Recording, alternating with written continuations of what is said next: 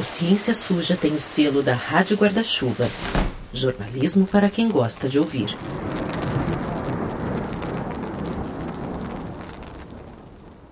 Esse episódio recebeu uma bolsa da Fundação Gabo e da Open Society Foundations, como parte do Fundo de Investigações e Novas Narrativas sobre Drogas. A gente está muito feliz de poder contar com o financiamento dessas entidades respeitadas e também com o apoio para 2023 inteiro do Instituto Serra Pilheira, que fomenta a ciência e a divulgação científica no Brasil. E vamos para nossa história. Muita gente perguntando qual é o valor, quanto que fica um tratamento de cannabis medicinal por flores. Bom, gente, basicamente você tem o valor da consulta. O processo da Anvisa a gente faz interno e não cobra nenhum custo. No nosso marketplace você vai ver diversos valores de, de flores lá, né? Primeira vez que eu entrei em uma festa com minha maconha medicinal legalizada no Brasil. Expliquei para a segurança que eu estava carregando maconha que é para uso medicinal individual. Eu consegui minha autorização pela Anvisa. O pessoal trouxe um, para o festival aqui um projeto bem legal com a facilidade de estar tá conseguindo esse contato diretamente com o médico através da consulta e posteriormente com o pessoal ali para estar tá tirando a autorização pela Anvisa. A gente tirou esses áudios que você escutou agora de páginas do Instagram. Não sei se você concorda, mas eles me passam a impressão de que é fácil fácil conseguir maconha medicinal no Brasil. Outra coisa que chama atenção é que a maconha medicinal chegou na balada e até na famosa rave Universo Paralelo. Quer dizer, a maconha não, a cannabis medicinal. Aí você deve estar tá pensando, mas maconha e cannabis não é tudo a mesma coisa? Sim, esses termos podem ser usados como sinônimos da planta que hoje é considerada a droga ilegal mais usada do mundo. E quando eu falo em droga, eu não estou fazendo nenhum julgamento de valor aqui não, tá, gente? Mas daria para dizer que as palavras maconha e cannabis ganharam significados diferentes, e ambos com contornos exagerados. Maconha é a droga, a erva do capeta, a mercadoria dos traficantes que manda pretos e pobres aos montes pra cadeia. Vocês se meteram numa grande encrenca. Cannabis, e principalmente cannabis medicinal, é a medicina natural para os mais diferentes problemas de saúde.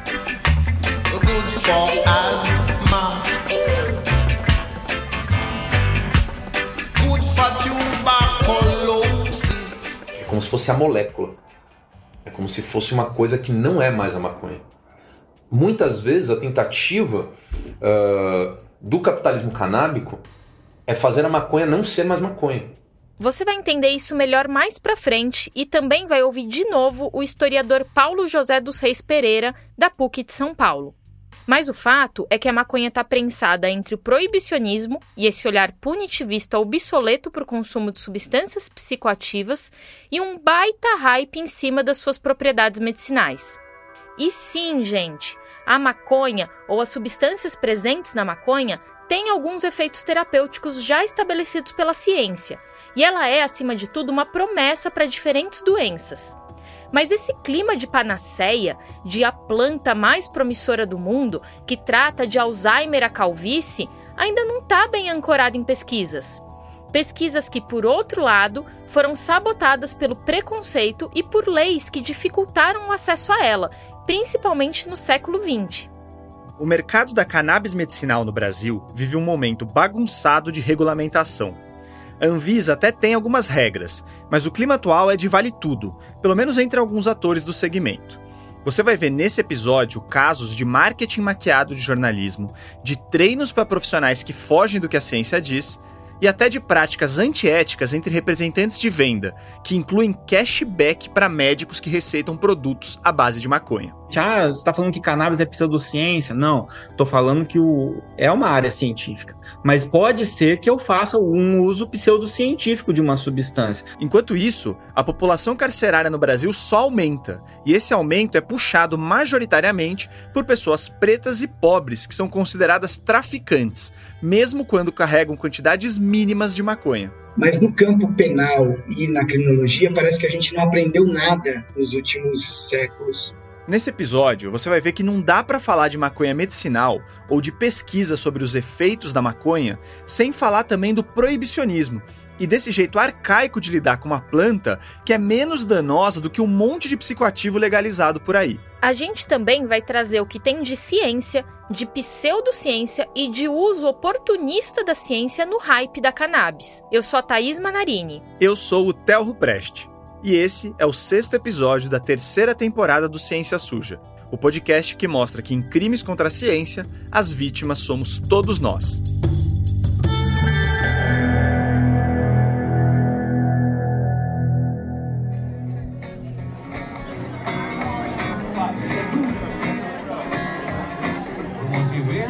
Sonhos temos tão pouco tempo. No dia 31 de maio desse ano, o Pedro Belo, nosso produtor aqui, foi lá na Assembleia Legislativa de São Paulo para um evento que engajou boa parte da comunidade canábica paulista. E apesar desse regueizinho aí na voz e violão, não era um luau não, era o... Esta solenidade de lançamento da Frente Parlamentar da cannabis medicinal e do canhamo industrial. O Pedrão foi lá para acompanhar esse evento, mas mais focado em entrevistar uma pessoa que vai ajudar a ilustrar como que a gente chegou até aqui.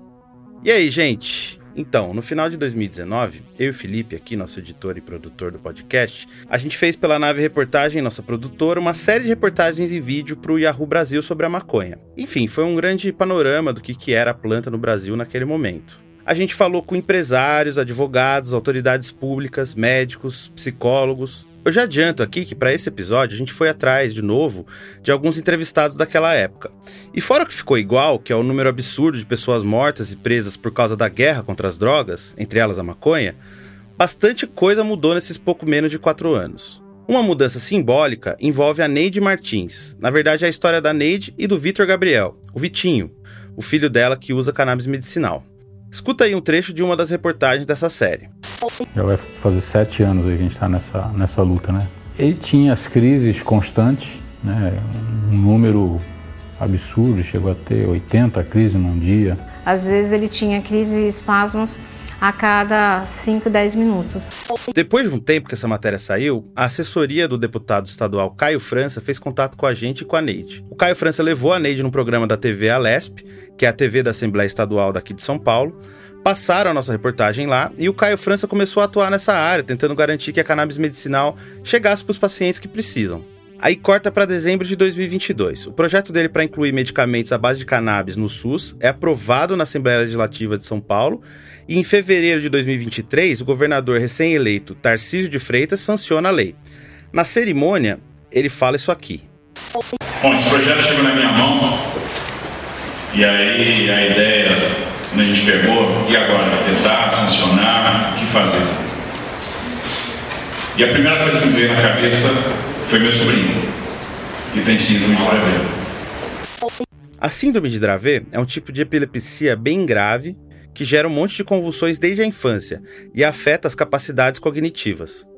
É uma das doenças para as quais a cannabis medicinal tem um bom grau de evidência científica. Mas aí eu fiquei pensando, se o Tarcísio não tivesse um sobrinho com síndrome de Dravet, será que esse projeto passava? Pois é, essa fala parece uma daquelas confusões clássicas entre o interesse público e o privado que alguns políticos adoram fazer. Mas enfim, o fato é que em São Paulo, o SUS deve oferecer medicamentos à base de cannabis para pacientes com síndrome de Dravet, síndrome de Lennox-Gastaut e esclerose tuberosa. Tem gente que não gosta dessa ideia de legislador e governador definirem quais tratamentos entram no SUS, porque no fim isso fura o procedimento tradicional, que envolve uma análise científica e regulatória da Anvisa e depois uma outra análise da Conitec, que inclui verificar o custo-benefício de colocar o tratamento no SUS. Esse procedimento tem motivo de ser. Ele serve para garantir eficácia e segurança e para evitar que uns tratamentos mequetrefes ou pseudocientíficos mesmo entrem no sistema público ou no privado só porque um político quis alegrar sua base. Mas tem também quem fale que, no caso da cannabis medicinal, seria diferente, porque ela carrega um histórico de estigma que sabotou os estudos. E que esse seria um jeito de incluir uma opção a mais para as doenças nas quais ela realmente traz benefícios, segundo a ciência. Mas isso é o de menos para a gente aqui. O fato é que essas três doenças, a síndrome de Dravet, a síndrome de Lennox-Gastaut e a esclerose tuberosa, em geral envolvem convulsões recorrentes, que podem comprometer o desenvolvimento neurológico e deixar sequelas. E o tratamento com óleo de canabidiol, o CBD, pode diminuir o número de convulsões e melhorar a qualidade de vida dos pacientes. E isso está respaldado por alguns bons estudos. A Neide falou que no caso do Vitinho, o CBD ajuda demais. O Vitor melhorou assim absurdamente. Já havia melhorado em 2019 quando vocês fizeram a matéria, que ele saiu da cadeira de rodas para o surf, saiu da cadeira de rodas para poder andar, para poder brincar. E hoje, com o tratamento, né, depois desses anos todos, o Vitor está com a parte cognitiva muito melhor. É, como eu falei, o Vitor faz surf, o Vitor é uma criança alegre. Por causa do Vitinho, o Caio França disse lá no evento que quer que a lei fique conhecida como Lei Vitor Gabriel. O Pedrão contou essa história para trazer o cenário político atual sobre a maconha medicinal. Para defender ela, tem governador que só é governador porque foi ministro de presidente de extrema direita, andando lado a lado com um deputado que é filho do Márcio França, o atual ministro de Portos e Aeroportos e filiado ao PSB, o Partido Socialista Brasileiro. É, parece que a cannabis medicinal tá virando tipo uma frente ampla. Mas isso não foi sempre assim. A luta para maconha medicinal ser descriminalizada no Brasil era complicada antes de 2014. Foi aí que entrou em cena o documentário Ilegal, que veio com o selo da revista super interessante da editora Abril. O documentário sensibilizou a sociedade para um fato óbvio se uma substância realmente funciona como remédio para uma condição qualquer, ela não deveria ser limitada só porque vem de uma planta que é definida como droga e associada a um monte de estigmas. Esse documentário, O Ilegal, trazia histórias de mães que tiveram que quebrar leis para conseguir tratamentos à base de cannabis e cuidar dos seus filhos doentes, que já não respondiam a outros tratamentos já que por lei eu não consigo ter uma coisa que beneficia tanto a minha filha, então eu sou uma traficante. A palavra é essa, é traficar. O documentário é de 2014 e acabou que o movimento por trás dele também ajudou a instituir as associações de pacientes. Em 2015, a Anvisa estabeleceu pela primeira vez uma regulamentação para importar produtos derivados da cannabis no Brasil com fins medicinais. O foco dessa resolução foi na pessoa física, ou seja, no paciente ou nos pais do paciente que querem acesso ao remédio. Essa pessoa tinha que conseguir uma prescrição médica, aí ir atrás da importação, comprar o produto e etc. Era uma baita burocracia, mas abriu o mercado. Essa regulamentação foi atualizada anos depois. Em paralelo, a Anvisa soltou em 2019 uma outra resolução mais focada na pessoa jurídica. É na empresa que gostaria de vender produtos derivados da cannabis na farmácia. Essa resolução está sendo revisada nesse exato momento, mas hoje ela nem considera os produtos derivados da cannabis como medicamento. Quer dizer, se você é uma farmacêutica e quer registrar um produto derivado da cannabis como medicamento, com indicação terapêutica para o problema X, você pode. Mas aí você precisa passar pelos critérios que todo e qualquer outro medicamento aprovado hoje em dia faz. Ou seja, você vai bater na porta da Anvisa com um calhamaço de documentos mostrando que esse produto seu tem comprovação científica contra essa ou aquela doença. E isso, inclusive com estudos clínicos de fase 1, 2 e 3, com voluntários humanos. O Mevatil aqui no Brasil, ou Sativex no resto do mundo, passou por isso. Ele é um remédio em spray com compostos da maconha que foi aprovado pela Anvisa para o tratamento da espasticidade ligada à esclerose múltipla, quando outras estratégias terapêuticas não funcionam. Espasticidade, gente, é uma consequência de algumas doenças que pode limitar movimentos, gerador e por aí vai. Só que o Mevatil é uma exceção. Por causa do proibicionismo, é difícil fazer pesquisas de fase 1, 2 e 3 seguindo esse rigor mais moderno. Tenta cultivar maconha, reunir voluntário, achar pesquisador. Não é moleza. E também não dá para você patentear a maconha ou um substrato da maconha em si. Então, o interesse em gastar milhões e milhões de reais com essas pesquisas diminui. Embora, cá entre nós, as empresas que trabalham com cannabis medicinal poderiam juntar esforços para uma pesquisa dessas, mas né, concorrência. Enfim, o que você precisa entender é que essa resolução da Anvisa de 2019, essa que é voltada para empresas que querem disponibilizar produtos derivados da cannabis em farmácia, basicamente inventou uma nova categoria regulatória.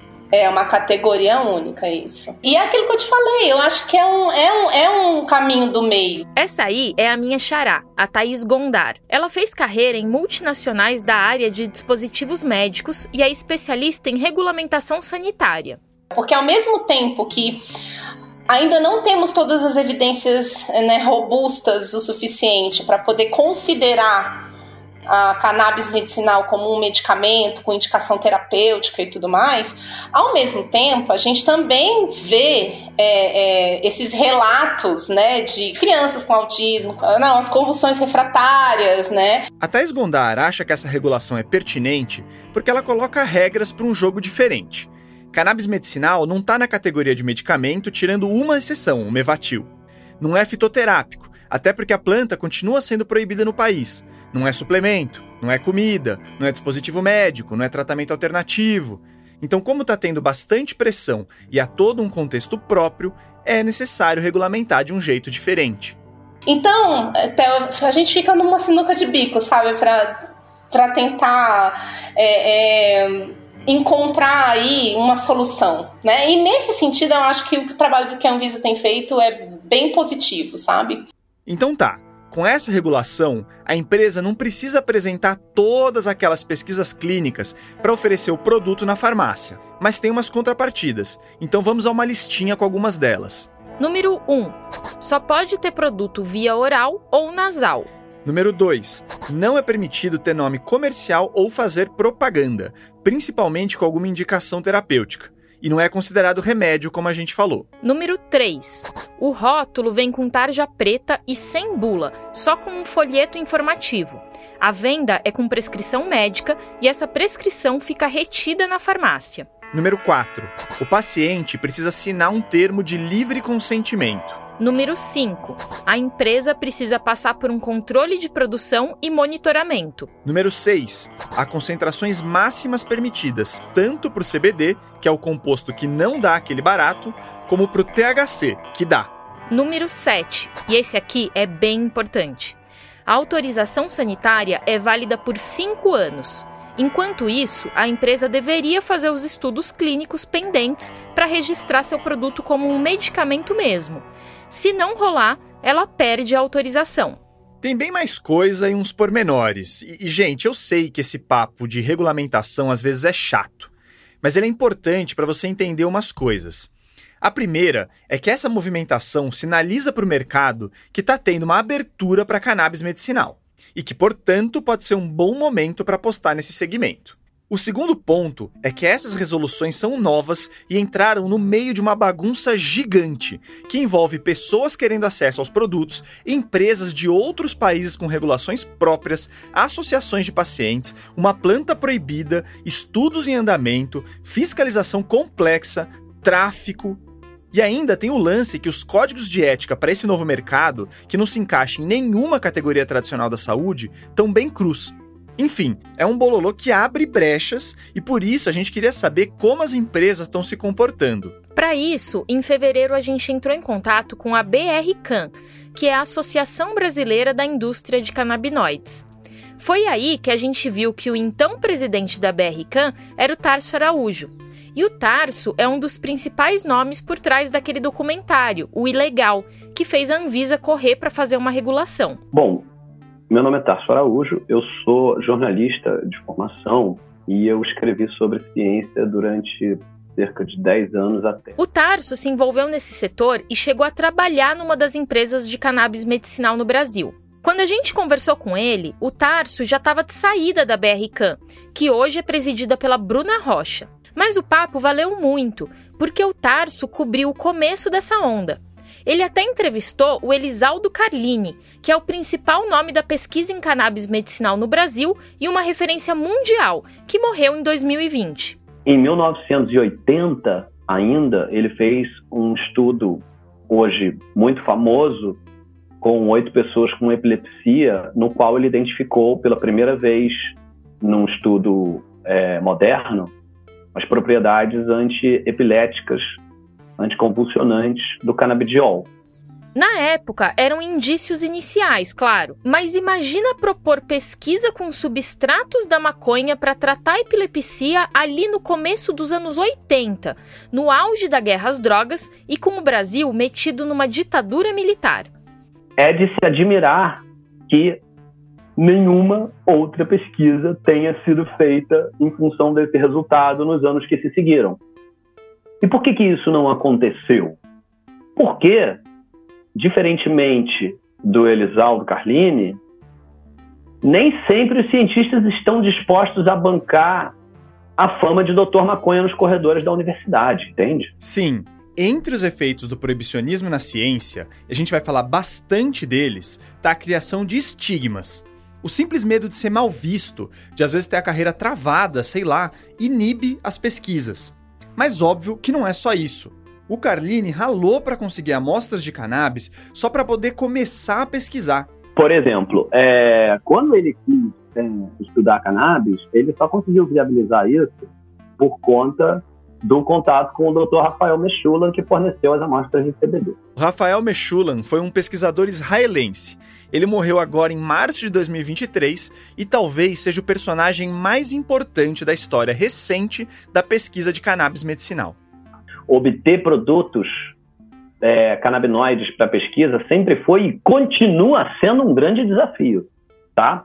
Hoje em dia, que nós estamos já numa fase super estabelecida com indústria no Brasil, quando uma empresa quer comprar um padrão analítico de THC, tá? Para fazer o procedimento de é, dosagem que ela precisa para submeter qualquer produto a, aos testes clínicos, aos testes de estabilidade que a Anvisa pede, etc., é um processo que pode levar mais de um ano. Tamanha a burocracia. Mas voltando ao Meshulam, esse químico israelense isolou vários dos canabinoides mais conhecidos hoje, como o CBD e o THC, o CBD, ou canabidiol, é uma das substâncias da maconha que age no cérebro, mas ela não causa euforia que nem o THC, que é o tetrahidrocannabinol. Hoje a gente sabe que tem mais ou menos 400 substâncias na maconha, mas essas duas são as mais estudadas.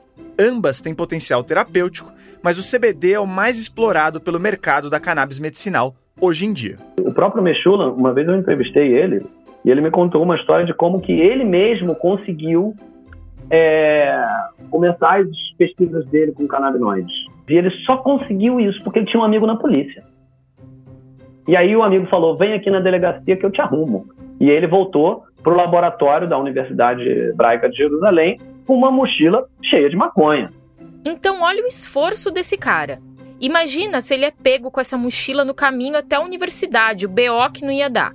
Esses pioneiros da pesquisa com cannabis medicinal tiveram que lutar contra um contexto que prejudicava a ciência. E claro que no Brasil não foi diferente. Os seus pesquisadores foram vários, que até hoje são pesquisadores, são professores titulares de várias disciplinas na Escola Política de Medicina.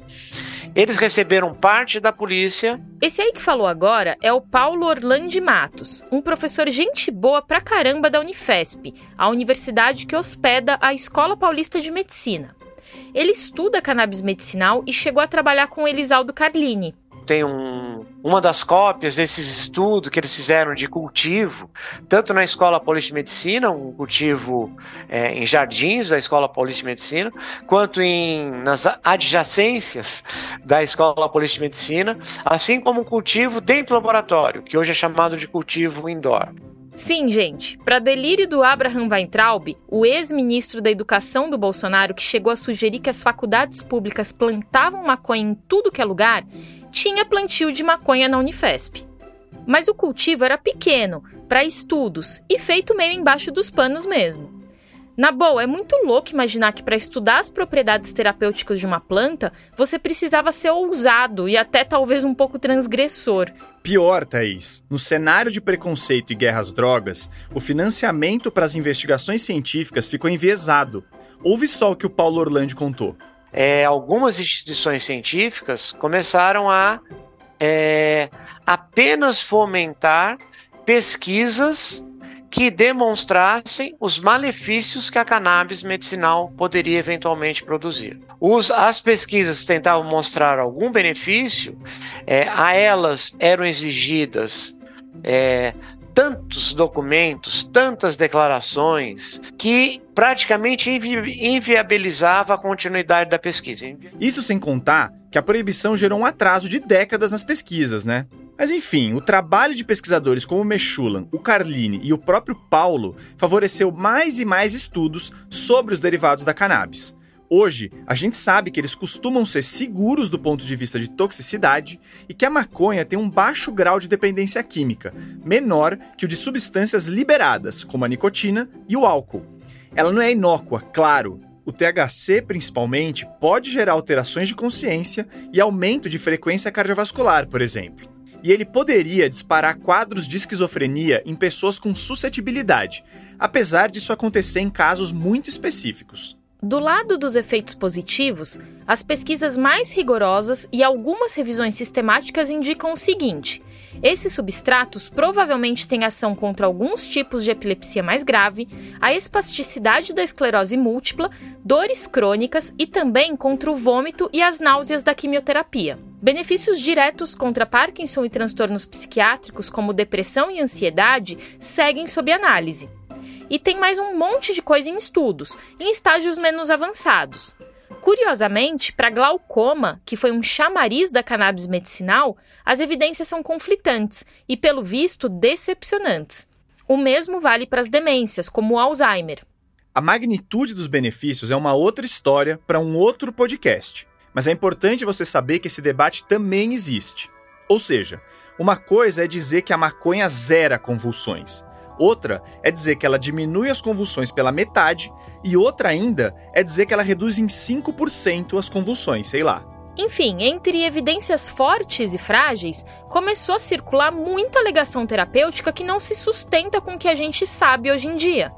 A maconha não é a erva do diabo, mas ela também não é o santo graal contra todos os males. Eu acho que ah, existe uma certa confusão, eu aqui acho que é importante a gente citar isso, entre um campo científico promissor e o uso medicinal científico de uma substância. São coisas diferentes. Esse é o André Bach.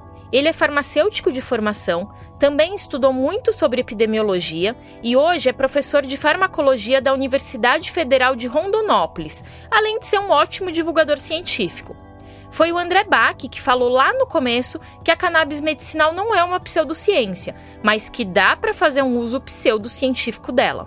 Então, quando muitas vezes se fala assim, olha, não existem evidências para usar cannabis, né? Se eu afirmo um negócio desse, igual eu afirmei, às vezes, em muitas situações lá no, no artigo do IQC, muita gente vem me bombardear, brigar comigo, né? Como não existe? Digita cannabis lá no PubMed, vê a quantidade de artigo que tem sobre cannabis. Tem milhares de, de estudos, de relatos e tal. Tem, tem muita coisa, tem muito volume.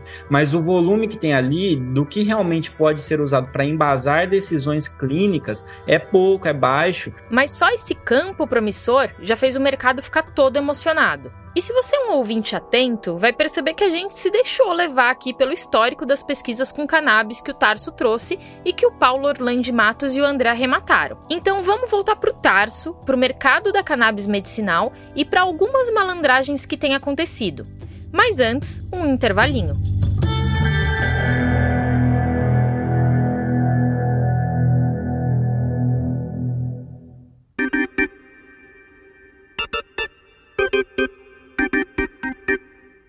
Gente, que tal assinar algum plano do nosso financiamento coletivo? É só assinar a página do Ciência Suja na Aurelo e escolher a opção que você preferir. Você pode ter acesso a conteúdos exclusivos, a adesivos, a sorteios de livro e até ser mencionado no podcast, como a Lúcia Brunhara, uma das nossas assinantes mais do que especiais do plano Paladinos da Ciência. E olha lá, se você está no iPhone, não use o aplicativo para assinar o plano, porque não vai funcionar. Use o navegador de internet mesmo. E para você que além de ouvir conteúdo sobre ciência gosta de assistir conteúdo sobre ciência, a gente queria recomendar o canal Olá Ciência, que está no YouTube. O Olá Ciência é feito por pesquisadores e traz o olhar científico para diferentes assuntos. Eles estão com um especial chamado Soluções para o Brasil, que tá bom demais. Você vai entender problemas estruturais nossos, como a insegurança alimentar e a falta de dados para gerir políticas públicas, e como usar recursos científicos para superar essas questões. Terminando aqui, vai lá no canal deles.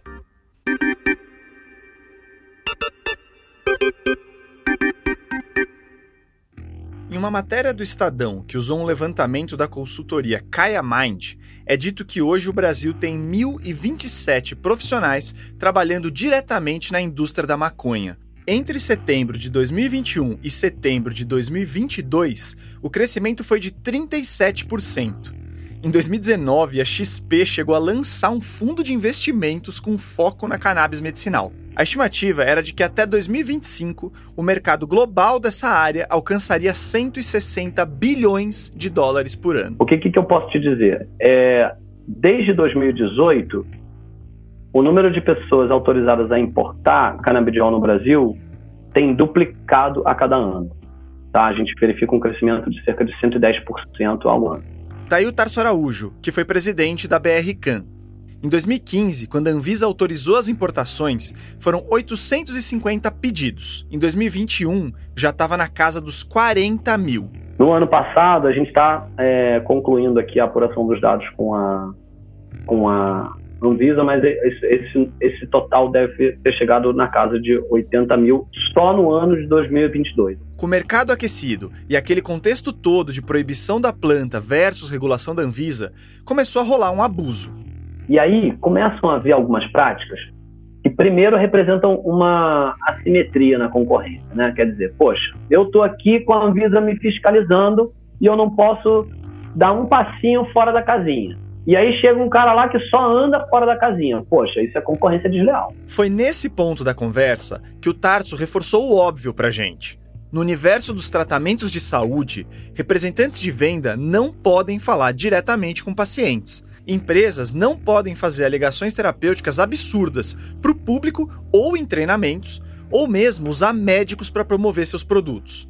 E profissionais de saúde não podem receber vantagens econômicas dessas empresas. Só que na apuração, a gente pegou exemplos de infrações em todos esses pontos. Começando pelas alegações absurdas, porque a verdade é que a gente nem teve que se esforçar.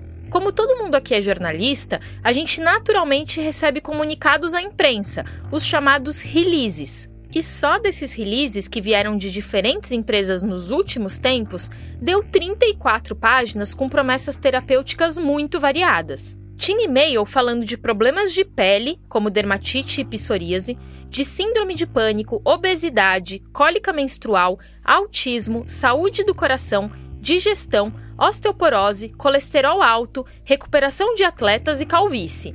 Tinha até material falando de teste genético para ajudar a prescrever o melhor produto canábico. E na boa, hoje em dia não dá para falar com segurança de nada disso. Indo agora para as relações comerciais. A gente colheu relatos em off de médicos falando que representantes de venda se ofereciam para entrar em contato com os pacientes e facilitar a vida deles, para resolver toda a burocracia de importação. Só que isso é antiético, porque o representante de venda quer facilitar a vida para comprar o produto dele. Tanto que é uma prática vedada pela Interfarma, uma associação que representa grandes farmacêuticas no Brasil. Mas assim, o negócio que mais me chocou nessa linha foi um áudio de WhatsApp que a gente teve acesso. É uma mensagem de uma representante de uma empresa para um médico. Tem 30 segundinhos, escuta só.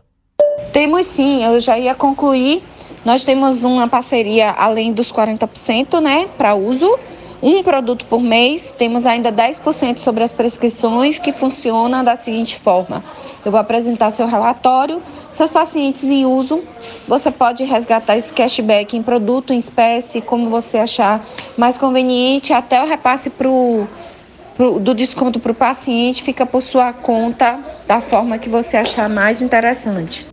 Para deixar claro, ela está oferecendo cashback para o médico se ele receitar os produtos da empresa dela e ainda deixa a critério dele repassar um desconto para o paciente ou embolsar a diferença. É uma mercantilização da medicina tão gigante que machuca o ouvido e que também é proibida tanto pela Interfarma como pelo Código de Ética Médica.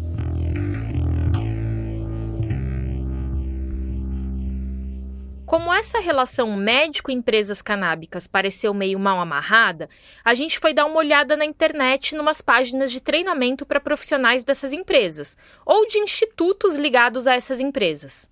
E um adendo rápido: como esses treinos muitas vezes precisam falar de produtos específicos e como trazem conceitos difíceis, eles são fechados só para profissionais de saúde, pelo menos no mercado das farmacêuticas tradicionais. A gente foi testando alguns desses sites de treinamento para médicos e viu que muitos realmente bloqueavam o acesso para gente de fora da área, mas outros não. Qualquer um poderia entrar.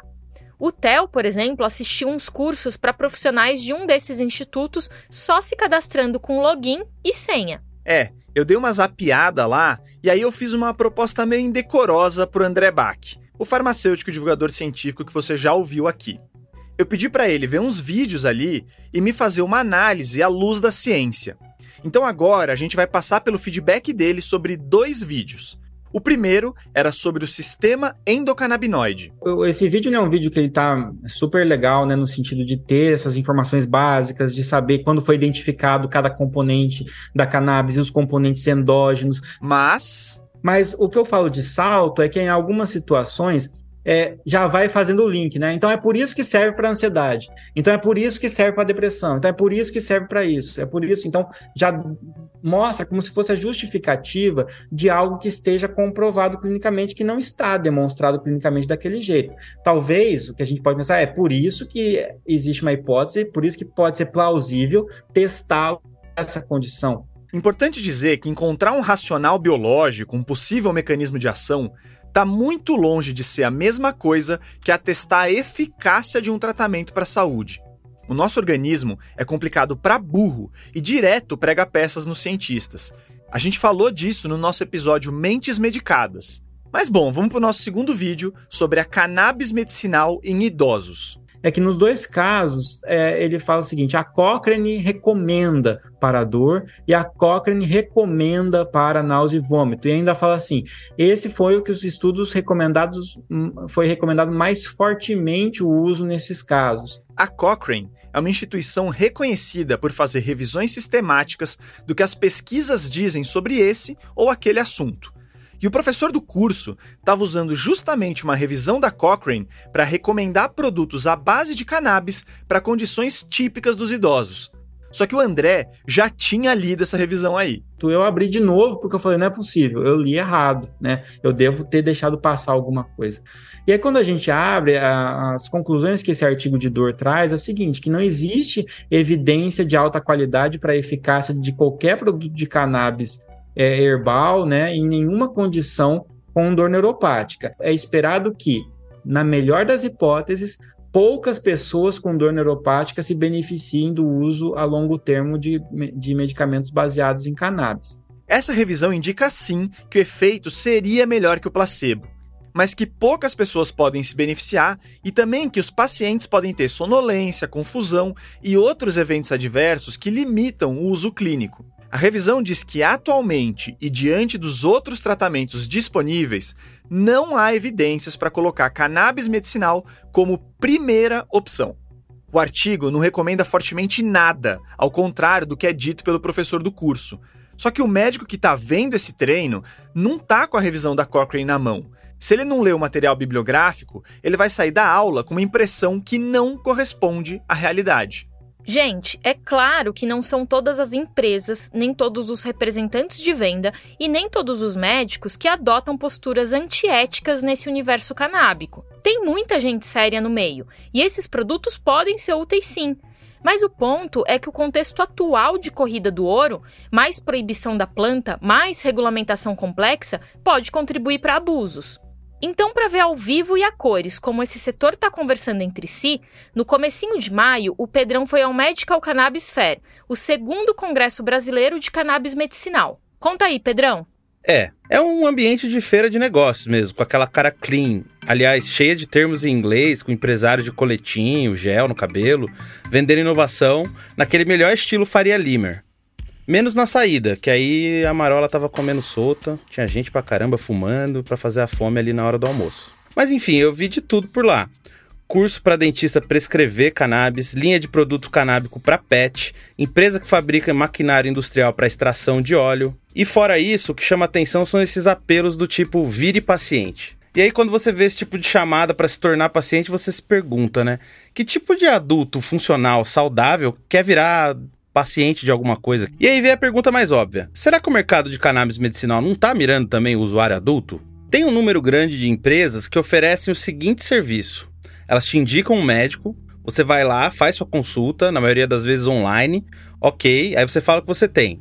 Aí o médico vê a melhor solução para você e prescreve, ou não, supostamente, o medicamento à base de cannabis.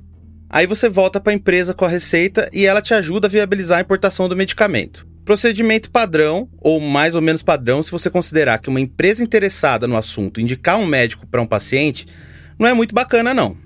Mas ok, a importação vem sendo autorizada pela Anvisa. E isso começou com os óleos e extratos com CBD, ou os integrais, também chamados de full spectrum, que tem CBD e também tem THC. Mas agora a gente tem visto, inclusive vi isso lá no Congresso, que a Anvisa está autorizando a importação de flores in natura. Uma fonte, inclusive, me disse que essas empresas estão aproveitando uma brecha nessas resoluções, porque não tem nada ali que diz que não pode importar flores. E ok, você pode até importar as flores para fazer a extração do óleo na sua casa, mas daí é um pouco mais difícil de controlar a qualidade, padrão, dose, etc. E tem outra. A flor da cannabis é a parte que concentra mais canabinoides e também é a parte que é consumida, fumada no uso adulto ou social. Acho que ninguém aqui está querendo fiscalizar se o consumo é medicinal, adulto, social, recreativo, espiritual, o que for. Até porque saúde não é exatamente ausência de doença. Tem muita gente que fuma ou consome para ter prazer ou bem-estar. Isso é ter saúde ou não? Não sei. Vamos deixar bem claro que a gente não é contra as pessoas fumarem maconha ou usarem substâncias da maconha ou de qualquer outra droga para fins recreativos, sociais, espirituais, o que for. Eu vou falar com todas as letras agora. O Ciência Suja é a favor da legalização e da regulamentação da maconha para uso adulto. Mas eu estou descrevendo essa questão com a flor da maconha porque esse mecanismo também pode ser usado para quem quer bolar seu baseado. Vamos lembrar que tinha empresa oferecendo esse serviço de indicar médico que prescreve flor e aí você compra a flor da mesma empresa numa rave famosa chamada Universo Paralelo. E essa mesma empresa, aliás, estava lá no Congresso com um stand todo adornado de temáticas indígenas e membros de comunidades indígenas da Amazônia, oferecendo produtos com infusões de plantas amazônicas. Então, assim, é possível imaginar que muita gente está usando a cannabis medicinal para driblar o proibicionismo sem falar dele, mantendo ele como ele está, o mesmo proibicionismo que causa mortes e prisões de um monte de gente pobre e preta. Do jeito que tá, o mercado privilegia algumas pessoas, exclui e pune milhões de outras e não dá conta da complexidade da situação da maconha no Brasil. Isso aí, Pedrão. E aliás, nesses eventos eles mal usam o termo maconha, né? É, é mais ou menos que nem o Paulo Reis Pereira, da PUC, falou lá no comecinho. A turma startupeira da cannabis medicinal, sem juízo de valor, tá? Tá sempre falando de cannabis, ou até cannabis. Daí parece que a maconha e cannabis são plantas diferentes. Nada a ver uma com a outra. É fazer a maconha ser um produto, que é um produto. O produto. Que você vende ali, vende a colar, vende tal, tal, tal. Mas por quê? Porque você quer desvencilhar né, o produto da maconha. E aí, para isso, você faz malabarismos retóricos, você, enfim, cria explicações que às vezes não tem nada a ver. Tá aí o Paulo Pereira de novo. E dando crédito completo agora. O Paulo é PhD em História, professor da PUC de São Paulo e especialista na regulação de drogas no continente americano. E o que ele está dizendo é que essas empresas de cannabis medicinal estão se multiplicando no mercado brasileiro muito com o argumento de: olha, é cannabis medicinal, não é maconha para uso recreativo, não, viu? Comercializar droga para consumo é crime aqui. O uso, nem tanto, mas dependendo da sua cor, da sua idade e de onde você mora, o policial te pega com um cigarro de maconha fininho, mas te enquadra como traficante e te prende. O Supremo Tribunal Federal está tentando decidir desde 2015 se o uso de maconha deve ou não ser descriminalizado. A ação tem até agora três votos pela descriminalização o voto do relator do processo, o ministro Gilmar Mendes, e o dos ministros Edson Fachin e Luiz Roberto Barroso. Daí, o processo teve um pedido de vistas do ministro Teori Zavascki, que morreu em um acidente de avião, e hoje está com o substituto dele na corte, o ministro Alexandre de Moraes, o Xandão. Faz oito anos que o processo está parado e tem uma expectativa grande sobre como o Xandão vai votar. E o lance é que ano sim, ano também, a guerra contra as drogas é vencida pelas drogas. A criminalização da maconha é gastar muito dinheiro em uma prática ineficaz, para dizer o mínimo. O Escritório da ONU para Drogas e Crimes faz anualmente um relatório sobre o assunto. E esse documento mostra, ano após ano, que o consumo de cannabis só aumenta ao redor do mundo. É, eu acho é assim, quer dizer, a cannabis, ela. A gente tem uma ideia, né? Ela é a droga considerada ilícita mais consumida no mundo. Apesar de toda a violência aí, de, de, de repressão e tal e que hoje reportados, ou seja, formulários e tudo mais, tal, eles estimam que quase 200 milhões de pessoas consumam de maneira mais ou menos regular cannabis no mundo. Para o Paulo Pereira e para os principais pesquisadores nesse assunto, a proibição é uma ferramenta historicamente usada para criminalizar populações marginalizadas. E essa população negra tinha uh, um consumo mais ou menos como uma prática. Né? É, não é à toa que uma das primeiras legislações que se tem notícia no mundo que fez a proibição, algum tipo de proibição da cannabis, foi no Rio de Janeiro, né, na década de 40 do século XIX. A lei ficou conhecida como a Lei do Pito do Pango. É uma das primeiras legislações, uma legislação ainda, obviamente, local, mas que já dava conta da necessidade de prender quem consumia cannabis e multar os senhores uh, de escravos que é, não coibiam essa prática entre os seus escravos, etc. Então... Essa lei foi feita especificamente para controlar a população negra escravizada da época e previa a pena de prisão para quem fumasse, usando inclusive a palavra escravo para designar os usuários. O chavoso da USP, o influencer que é estudante de sociologia, recuperou em um vídeo recente que ele fez um discurso do médico psiquiatra e político João Rodrigues da Costa Dória. A fala é de 1915, durante o segundo Congresso Científico Pan-Americano em Washington, e é um baita exemplo de como a elite branca usou a maconha para estigmatizar a população negra. No texto dele chamado Os Fumadores de Maconha: Efeitos e Males do Vício, o médico falou o seguinte: abre aspas.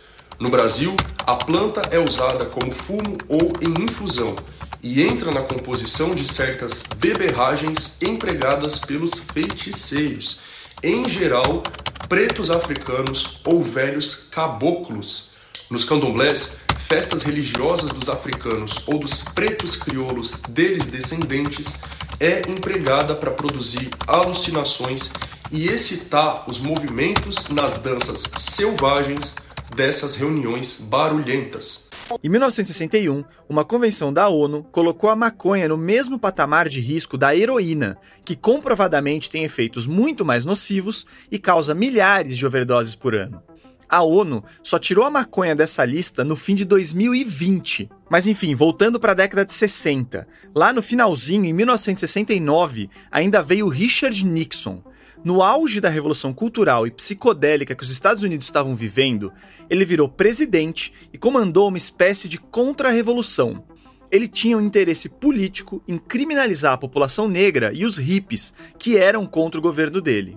Porque você tinha um contexto uh, político muito uh, sensível, problemático para os Estados Unidos e, pra, pra, na verdade, para o governo conservador do Nixon, que eram todos os movimentos de contracultura, os movimentos anti-guerra do Vietnã, os movimentos anti-energia uh, uh, é, nuclear e as armas nucleares, enfim, tinha todo o movimento é, rebelde nos Estados Unidos, né, dos direitos civis da, da, da, população negra, etc., e que tudo isso é, estava misturado com o aumento do consumo de substâncias uh, psicoativas, né? Foi o Nixon que falou em guerra contra as drogas. Então, uma maneira de se criminalizar e violentar todos esses grupos que estavam brigando por direitos, etc., foi fazer uma uh, articulação, né? uh, no, no, mais das vezes totalmente é, forçada e, enfim, construída politicamente é, de vincular o consumo de drogas a uma desestabilização social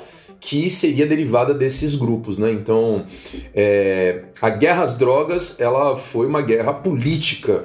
Se você tá achando esse papo meio conspiratório, um membro do governo Nixon deu uma entrevista falando abertamente disso.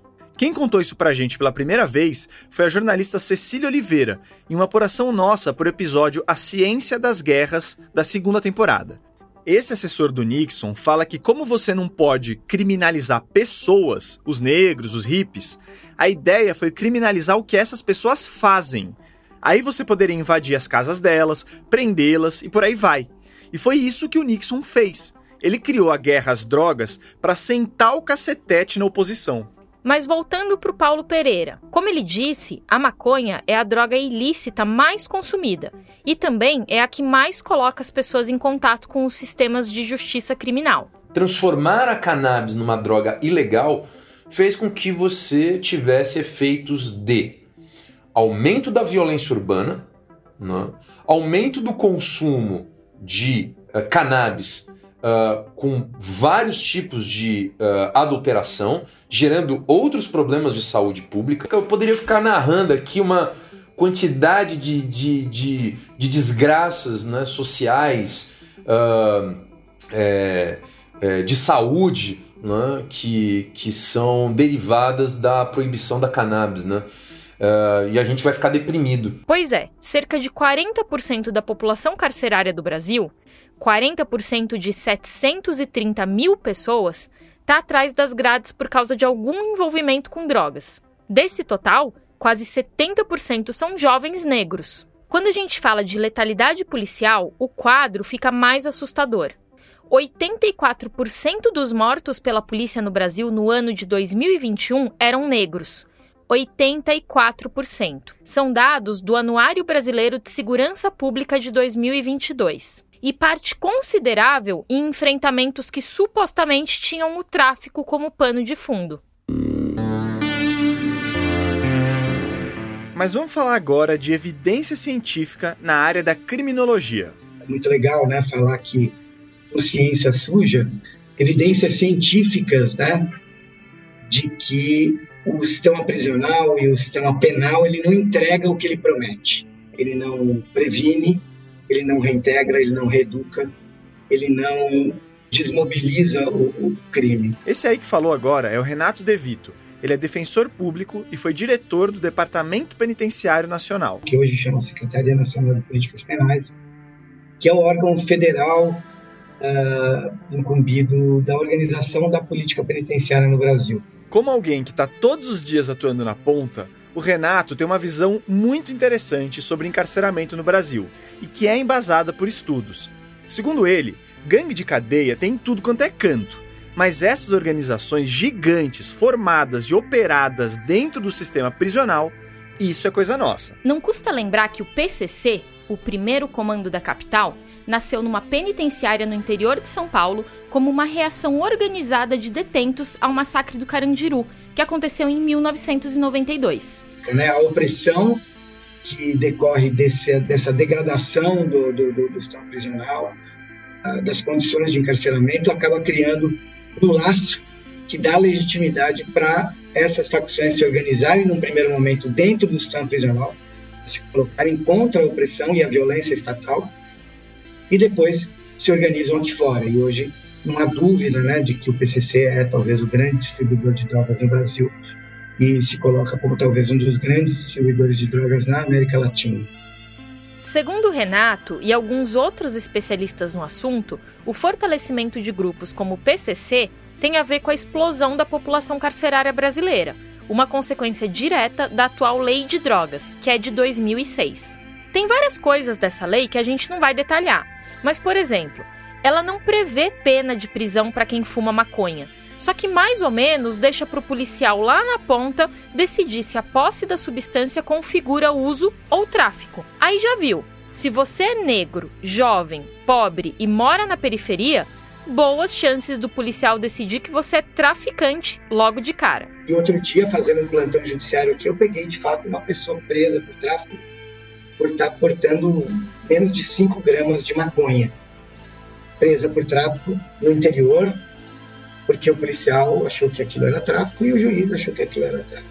Essa pessoa ficou presa, embora seja absolutamente aterrador você imaginar que uma pessoa com 5 gramas de maconha, que deve ser suficiente para fazer, sei lá, três cigarros de maconha, seja considerado traficante. A lei ela não trouxe esse critério quantitativo. E aí, não é nenhum absurdo pensar que esse cara que deu entrada no sistema prisional por causa de 5 gramas de maconha se torne parte de alguma facção. A gente é desafiado hoje a pensar políticas a partir de evidências científicas, é, mas no campo penal e na criminologia parece que a gente não aprendeu nada nos últimos séculos um dos estudos mais abrangentes sobre esse assunto é do criminólogo finlandês Lapis Sepala. Ele combinou informações de diferentes fontes do mundo, que incluíam uma pesquisa da ONU com dados de criminalidade de 44 países e um levantamento sobre homicídios da OMS de 192 países. Isso além de estatísticas sobre condenação. Enfim,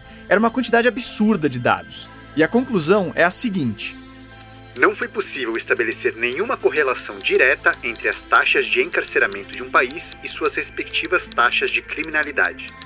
Ou seja, uma polícia que sai prendendo todo dito maconheiro não melhora a violência coisa nenhuma. Em alguns países, é verdade que o alto encarceramento pode não atrapalhar diretamente. Só que prender muita gente custa caro. E aí sobra menos dinheiro para educação, moradia e políticas sociais e essas sim reduzem a criminalidade. A gente tirou um exemplo prático aqui do Brasil a partir do artigo Alerta aos punitivistas de boa-fé: não se reduz criminalidade com mais prisão. É de 2017 e foi escrito pelo Tiago Joffre e o Ayrton Gomes Braga. Ouve só esse trecho. Se olharmos para a curva das despesas públicas liquidadas na função segurança pública em cada um desses anos, podemos verificar que o investimento do Estado do Rio de Janeiro nessa área, em especial no policiamento ostensivo, exatamente aquele que é responsável pela realização da maior parte das prisões em flagrante, sofreu progressivo aumento, não apenas em valores absolutos, mas principalmente em termos do percentual que representa para a despesa total. Os investimentos na área social, por outro lado, em especial na educação, foram proporcionalmente minguando ao longo do mesmo período, ao ponto de, em 2015, as despesas liquidadas com a função segurança terem superado pela primeira vez na história as despesas liquidadas com a função educação. Tal escolha, sabemos hoje, não trouxe qualquer benefício real em termos de segurança, mas fez explodir o número de pessoas encarceradas no Estado. Com esse tipo de decisão que rolou no Rio e que tem tudo a ver com esse combate às drogas, fica difícil vencer a criminalidade. Talvez daqui a 100, 200 anos a gente olhe para o nosso sistema prisional e se envergonhe e fale: não é possível que a gente lidava com o conflito, até com a violência, que no é caso do, do, do tráfico de drogas, não é um crime que envolva violência à pessoa propriamente. É, a gente lide com isso colocando as pessoas em é, masmorras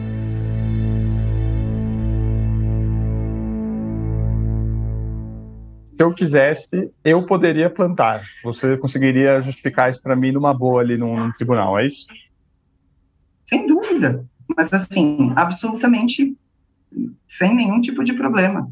Esse aí sou eu tentando entender o trabalho da Cecília Galício, uma advogada que atua na Reforma, a rede jurídica pela reforma de política de drogas. Mais recentemente, ela passou a representar também os interesses dos usuários no chamado Conselho Municipal de Drogas e Álcool da cidade de São Paulo e atua muito na região da Cracolândia. O que a Cecília estava dizendo é que um dos jeitos para você ter acesso à maconha é plantando em casa. Esse foi o caminho para muitos pacientes e pais de pacientes que se organizaram em associações para cultivar e produzir o próprio tratamento. Isso veio antes das resoluções da Anvisa, inclusive, por meio de ações judiciais. Aliás, esse assunto das associações mereceria muito mais espaço, porque o movimento associativo tem seu papel na luta pela legalização no Brasil. Mas a gente vai ficar por aqui, porque a base científica do debate é a mesma. Enfim, a Cecília Galício tirou muita gente da cadeia que tinha sido presa por cultivar maconha em casa. Ué, mas não é crime cultivar essa planta? Então, tá aí mais um vespeiro. A Lei de Drogas de 2006 diz que ficam proibidas em todo o território nacional as drogas, bem como o plantio, a cultura, a colheita e a exploração de vegetais e substratos dos quais possam ser extraídas ou produzidas drogas, ressalvada a hipótese de autorização legal ou regulamentar, bem como uso estritamente ritualístico religioso. Aqui a gente vai pular debates sobre o cultivo próprio para uso ritualístico para se concentrar em um ponto. Mesmo quando é proibido plantar, uma coisa é plantar por plantar, sabe? Outra é plantar para consumo próprio e outra ainda é plantar para tráfico.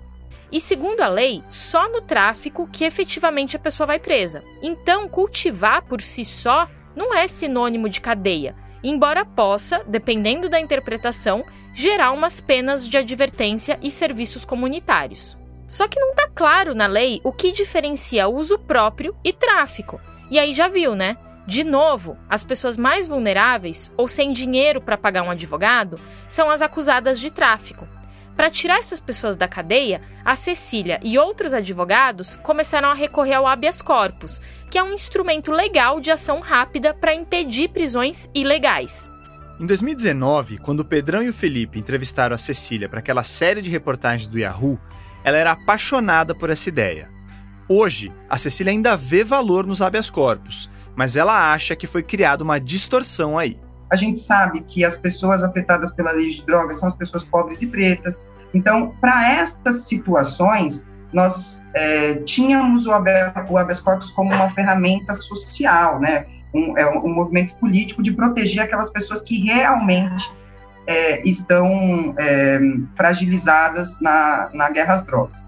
Então, bacana. A pessoa que era presa ilegalmente só por ter maconha em casa e sem prova de tráfico conseguia sair da cadeia com esses habeas corpus. O problema é que não é todo mundo que tem acesso a advogados que façam uma boa argumentação nesse sentido ou em outros. E aí, o habeas corpus foi virando mais um recurso para pessoas com grana ou acesso a advogado. O habeas corpus ele é uma exceção, não é a regra, não, não deve ser a regra, né? Não, não pode ser a regra. E, inclusive, tudo que a gente, é, a, a, nossa intenção, né, assim, num, num curto prazo, seria não precisar ter habeas corpus para ninguém, porque se consolidou o entendimento de que a gente tem que provar o tráfico de drogas, pura e simplesmente quando te, se for para acusar alguém de tráfico de drogas, né? Segundo a Cecília, começou a rolar a história de que para plantar o negócio é descolar um habeas corpus. Parte da própria polícia acha isso. E aí, claro, que o número de habeas corpus explodiu. Lá em 2019 eram uns 50. Hoje, a Cecília estima de mil a 1.500 habeas corpus no Brasil. Imagina o impacto disso no judiciário. Enquanto isso, muita gente pobre vai para a cadeia por um baseado ou por plantar um pé de maconha. E, de novo, 40% da população carcerária no Brasil está ligada às drogas.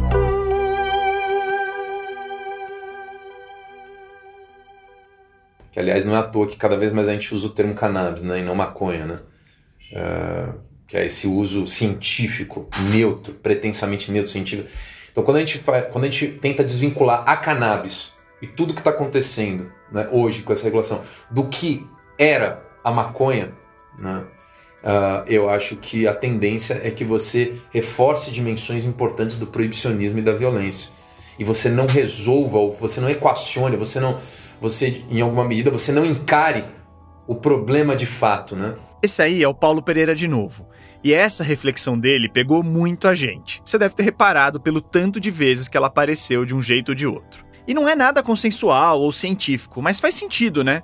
As empresas de cannabis medicinal estão muito nessa pegada de olha, que é para fins terapêuticos, não é para consumo não. A gente nem quer falar de consumo adulto, porque isso é outra história. Então, quando você faz esse tipo de artifício, eu acho que a tendência é que você não encare de fato os problemas uh, que o controle de drogas extremamente ruim, mal elaborado, preconceituoso, racista e violento uh, desenvolveu ao longo do século XX. Né? Então, se a gente não conseguir encarar isso, é como se você desse uma anistia né? uh, para o que aconteceu. E, e essas coisas nunca acabam bem, né? Tem quem diga que a hype da cannabis medicinal poderia abrir a cabeça das pessoas e das autoridades para a legalização do uso adulto da maconha. Será? Dependendo de como essa conversa for feita, talvez sim. Mas a gente tende a concordar aqui mais com o Paulo Pereira. Hoje, boa parte de quem está liderando o mercado da cannabis medicinal não está preocupado com isso. E tá é querendo distância desse papo de descriminalização da maconha. Até porque, né, sem proibição, a clientela que usa os efeitos terapêuticos só para ter acesso à droga deixa de usar o seu produto. Então a gente precisa, como sociedade, pressionar por um debate que inclua ciência, tanto do lado da cannabis medicinal quanto da maconha para uso adulto. E em nenhum desses lados a proibição trouxe bons resultados para a maioria da população.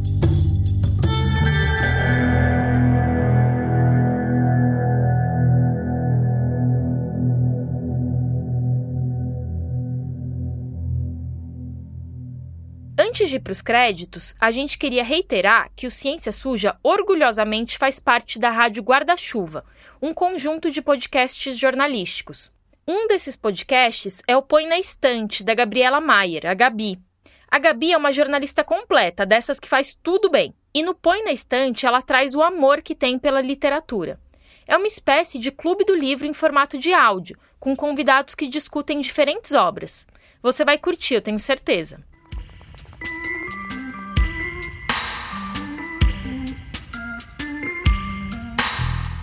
Esse episódio contou com o apoio do Fundo de Investigações e Novas Narrativas sobre Drogas, da Fundação Gabo e da Open Society Foundations. Aliás, fica um agradecimento à Alice de Souza, que foi responsável pela nossa mentoria nesse processo todo. O Ciência Suja é apresentado por mim, Thaís Manarini. E por mim, Telro Preste. Este episódio foi produzido e roteirizado pelo Pedro Belo e pelo Telro Preste, com pitacos meus, do Felipe Barbosa e da Chloé Pinheiro. A edição de som e as trilhas são do Felipe, que também fez as vozes complementares. Nesse episódio, a gente usou áudios do Instagram, do canal do Chavoso da USP, de uma reportagem do UOL, do documentário Ilegal A Vida Não Espera, lançado pela revista Super Interessante, e trechos das músicas Queimando Tudo, do álbum Os Cães Ladram, mas a Caravana Não Para, do Planet Hemp, e lançado pela Sony Music, e de Legalize It, do álbum de mesmo nome do Peter Tosh, lançado pela Columbia e a Sony Music. O projeto gráfico e a arte de capa do episódio são trabalho da Mayla Tanferri e do Guilherme Henrique. Nosso site, o cienciasuja.com.br, foi produzido pelo Estúdio Barbatana. Lá você tem acesso a vários materiais extras. Por lá você também vai encontrar a aba Apoie o Podcast. Se tiver sobrando um dinheirinho aí no fim do mês, considere assinar um dos nossos planos. Assim você ajuda a gente a seguir com esse nosso trabalho. Daqui duas semanas chega o episódio final da temporada, gente. Até lá!